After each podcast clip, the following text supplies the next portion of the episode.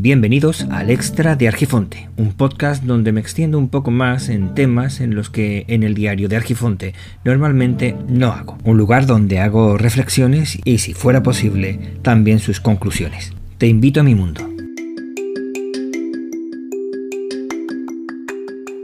Bienvenidas, bienvenidos al Extra de Argifonte.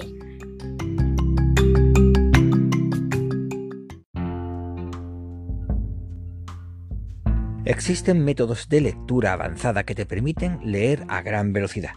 Eso me hace recordar cuando de pequeño nos ponían a leer en clase. Algunos llegaban a leer a una velocidad impresionante, pero lograban que yo desconectara por completo. La falta de modulación en la voz, esa monótona lectura y hacerlo a tal velocidad me hacían ni atender ni entender lo que leían. Además, en ocasiones el profesor nos preguntaba y no se sabía no solo lo recién leído, sino que muchos eran incapaces de recordar lo leído por otros compañeros. Desde mi punto de vista, una pérdida de tiempo en el que solo primaba la apariencia en el conocimiento. Hay técnicas para leer rápido y entender lo que se lee. Estas técnicas están bien, pero eso de comprender dependerá también del fondo de armario del lector, en mi caso, la concentración en la lectura dependerá de lo que lea y del ruido del entorno. Esto me permitirá leer más o menos rápido dependiendo de lo que estoy leyendo, aunque no es del todo cierto. Solo será al comienzo. Una vez que me meto en la lectura, ya el exterior no será importante. Pasa a un segundo plano.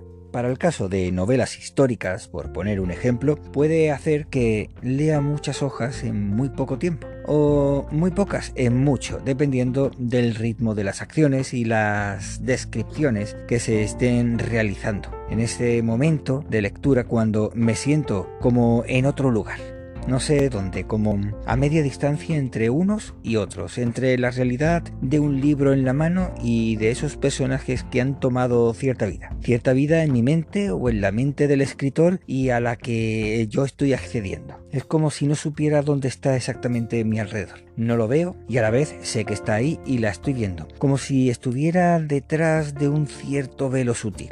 Curiosamente, este estado es similar a cuando escribo. Comienzo a escribir letra a letra, palabra a palabra, y voy rellenando ese papel en blanco. En un momento indeterminado es como si mi yo consciente diera paso a la memoria muscular que se encarga de escribir lo que veo, escucho, siento, huelo, percibo. No sé si será esa sensación de la que hablan los antiguos cuando se ponen a hablar de las musas o de las palabras aladas. La cosa es que si escribir en un papel me permite llegar a este estado, por llamarlo de alguna forma, cuando escribo al teclado es mucho mayor la capacidad. De hecho, me han llegado a sacar de él por estar escribiendo muy fuerte y muy rápido, y aún así no era consciente de ello.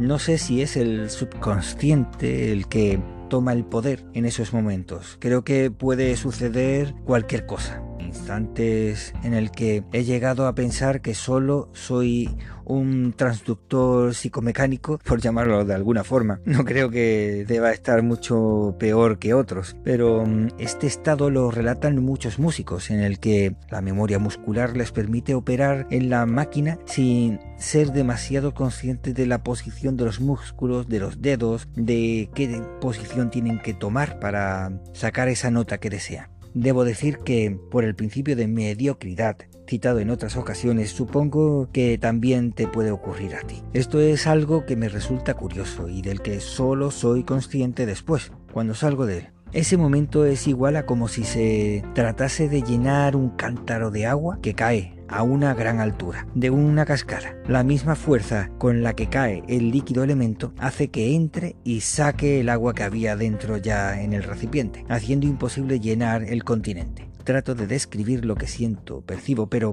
es tanto, tanta intensidad que no sé si mi cuerpo es muy lento o bien mi mente es demasiado rápida para poder transcribirlo. Las musas me hablan tanto, tan rápido, con tal lujo de detalles, que no soy capaz de transcribirlo como si permitieran ver lo más hermoso del mundo, pero te fuera imposible usar las palabras para describirlo. Es como si te permitieran ver la luz pero te encuentras en un universo de oscuridad, por lo que no existen términos para poder explicar la luz, la luminosidad o los colores. Sé que me entiendes perfectamente y, y no, esto no va de temas de iluminados, no, solo de dejarse llevar a la hora de hacer algo, ser espectador y actor protagonista al tiempo. Todos tenemos esa capacidad, aunque para ello hay que hacer algo por uno mismo y no estar preocupado en criticar de forma absurda al que lo hace desde una poltrona estática dentro de, como dije en el episodio 126, en un ojo del huracán pasajero. Esta sensación no es nueva, pero no surge de forma espontánea, así como el que no hace nada. Tiene que esforzarse. Creo que fue Picasso el que dijo que las musas te tenían que encontrar trabajando, pues algo similar. Cuando quiero, no puedo. En ocasiones, creo que los dioses se ríen de mí. Cuando tienes un poco de tiempo, te abordan la nave, te asaltan en los caminos, el viento te susurra, manantiales de sensaciones e información salen por todos lados. Vas por tu vida viendo gente con efluvios que nadie imaginaría. Como tributo, la frustración. Nunca alcanzas a plasmarlo en el papel o grabarlo en una nota de voz. Las musas, ninfas, ¿qué digo? Hasta el mismo Zeus te pone la belleza, la verdadera, frente a ti, pero solo instantes.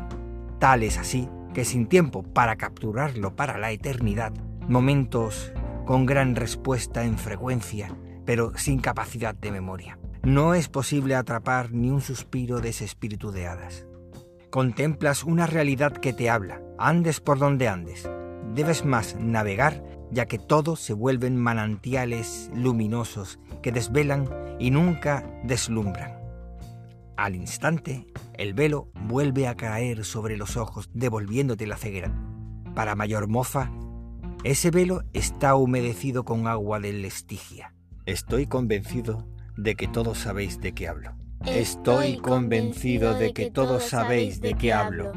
Estoy convencido de que todos sabéis de qué hablo hacernos creer que somos únicos, hacernos creer que somos los únicos, los escogidos, que formamos parte de la divinidad.